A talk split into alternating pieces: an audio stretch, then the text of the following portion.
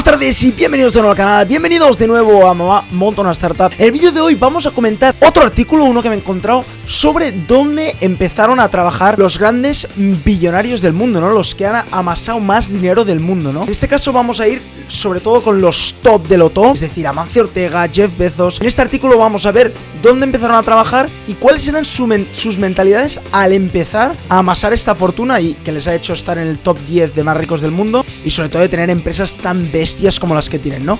Justo antes de seguramente emprender, muchos de ellos, ¿dónde se encontraban estos? Así que vamos al artículo, así que let's go. ¿Dónde empezaron a trabajar los grandes empresarios?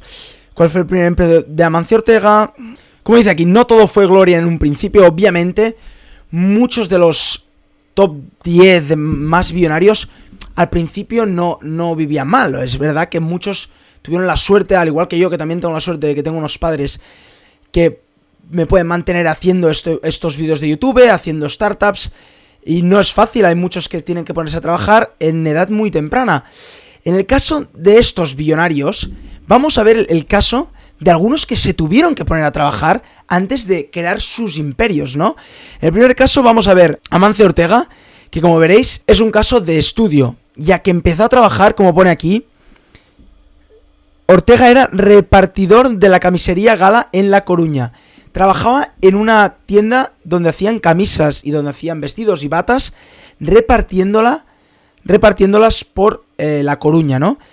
En su caso, Amancio Ortega, si no lo conocéis, supongo que el 100% de los que estáis viendo este vídeo lo conoceréis, es el fundador de Zara y el fundador de Inditex.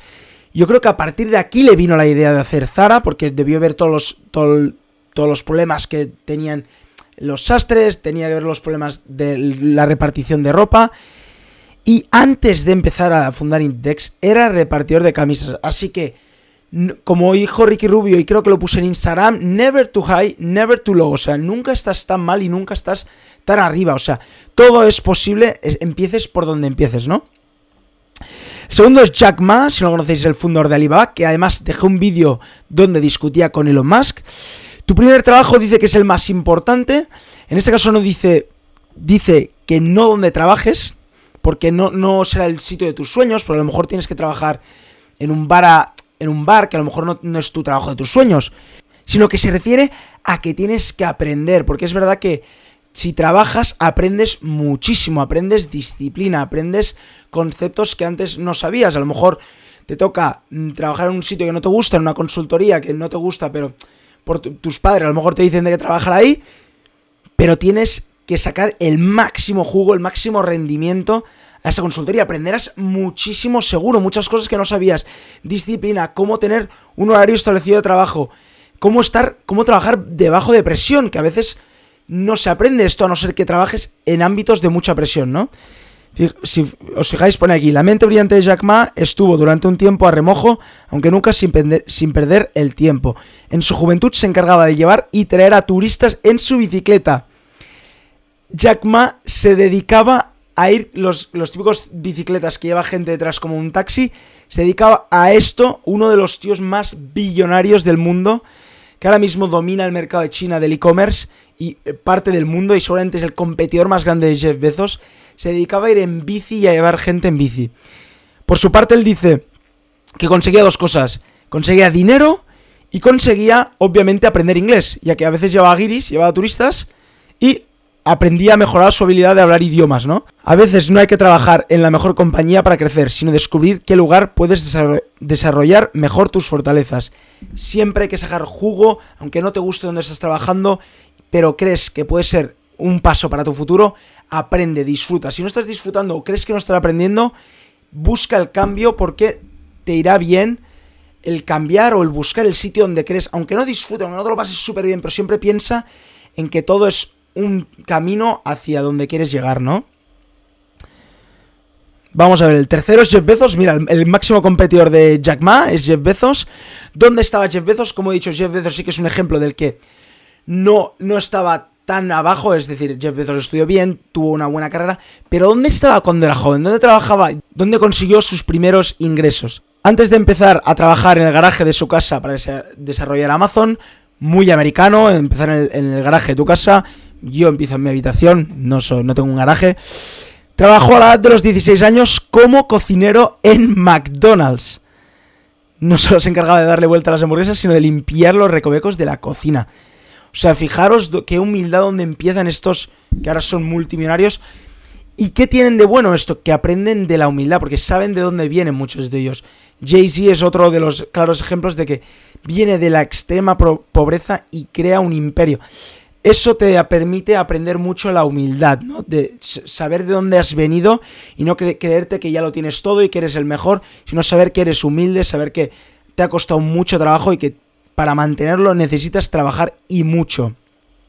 El magnate aprendió a trabajar bajo presión, lo que hemos dicho antes que era bueno, y cómo debía ser un buen gerente. Obviamente tienes jefes, obviamente te vas fijando en ellos, te lo vas estudiando, les vas preguntando cosas. Además, quedó fascinado con el nivel de automatización de la compañía que luego emularía en Amazon. Ojo, con 16 años ya iba enganchando insights de McDonald's. Puedes aprender a ser responsable en cualquier trabajo si te lo tomas en serio. Muy, muy, muy importante. Yo aprendí mucho cuando era adolescente trabajando en McDonald's. Es diferente lo que aprendes en la escuela. No subestimes el valor de eso. Es clave, trabajar es clave. Yo cuando estaba en segundo bachillerato, cuando iba al cole, empecé a trabajar en una startup durante seis meses y empiezas a ver cosas, empiezas a ver trabajos que no habías visto nunca, no sabías cómo se hacían, palabras que, te sorprenden, ¿no? Como por ejemplo startup, que a veces ni la conoces.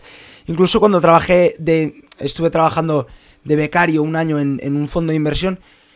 Descubres conceptos nuevos, maneras de trabajar distintas, gente increíble que te ayudan muchísimo y te ayudarán en toda tu carrera. Entonces, en de todos los sitios puedes sacar aprendizaje y tienes que hacerlo para mejorar y para llegar ahí donde quieres, ¿no? Jeff Bezos lo dice, Jeff Bezos antes de fundar Amazon estudió una carrera y después se puso a trabajar en banca de inversión, que es donde descubrió que el Internet iba a pegar un boom y es donde por eso que empezó Amazon. El cuarto es Warren Buffett. Warren Buffett, si no los conocéis, es uno de los inversores más grandes de la historia. Es el inversor de Heinz, es el inversor de Coca-Cola, inversor potente de esos que em, empecé invirtiendo poco dinero en una cadena de Berkshire Hathaway. De hecho, es una cadena, creo que hacían algodón o algo así, y metió un, poco de dinero en la inversión. La, empresa quebró, pero él se quedó con el nombre, ¿no? Ese es como empieza su empresa. Sus conocimientos de los mercados financieros le han convertido en una eminencia en el sector. Tanto es así que Buffett escribió todos los años una carta a los accionistas de la compañía. Brutal, la tenéis que leer. La leeremos juntos cuando salga porque es brutal. Unos aprendizajes tiene, ¿cuántos años tiene? 88 años y, o sea, deja unos insights, unos aprendizajes de toda su experiencia. Son brutales. Buffett no siempre fue un icono del mundo de la economía, él, él comenzó a buscarse la vida desde muy temprano. Buffett me lo he estudiado muchas veces, es alucinante cómo empezó. Era emprendedor desde el día cero. Con 5 años ya vendía chicles en su vecindario. Tenía el gen emprendedor en las venas. Después de esto empezó a vender limonada. Eso sí, ya tuvo en cuenta factores como el punto de venta. Warren Buffett con 5, 6, 7 años ya tenía en cuenta dónde ponía los stands de limonada. Ya vendía chicles en el cole. Buffett y su amigo vendían esta bebida refrescante en la calle de máximo tráfico peatonal de su ciudad. Temprano verano, Buffett trabajaba cargando palos de golf por 3 dólares al día. Empezó a cargar palos de golf. Fijaros la humildad, como ya tenían en mente que para conseguir cosas grandes hay que trabajar y mucho. El siguiente es Howard Schultz, si lo conocéis, fundador. Solamente muchos no lo conocéis porque es, es, claro ejemplo de que muchos no lo conocen, pero su marca es una de las más conocidas, por decir la más conocida del mundo. Es la de cafés, es Starbucks. Este es el fundador. Pertenecía a la clase obrera de Nueva York, como he dicho, muchos emprendedores y muchos de los grandes son muy humildes, inicios muy humildes y tienen esa capacidad de trabajo duro, de intensidad, de no parar nunca, de ser constante porque saben que para llegar hay que trabajar muy duro porque han vivido en, la humildad, ¿no? Cuando Schultz tenía 7 años, su padre perdió el trabajo que sostenía toda la familia. Las posibilidades del joven Schultz para ser alguien en la vida se acortaban.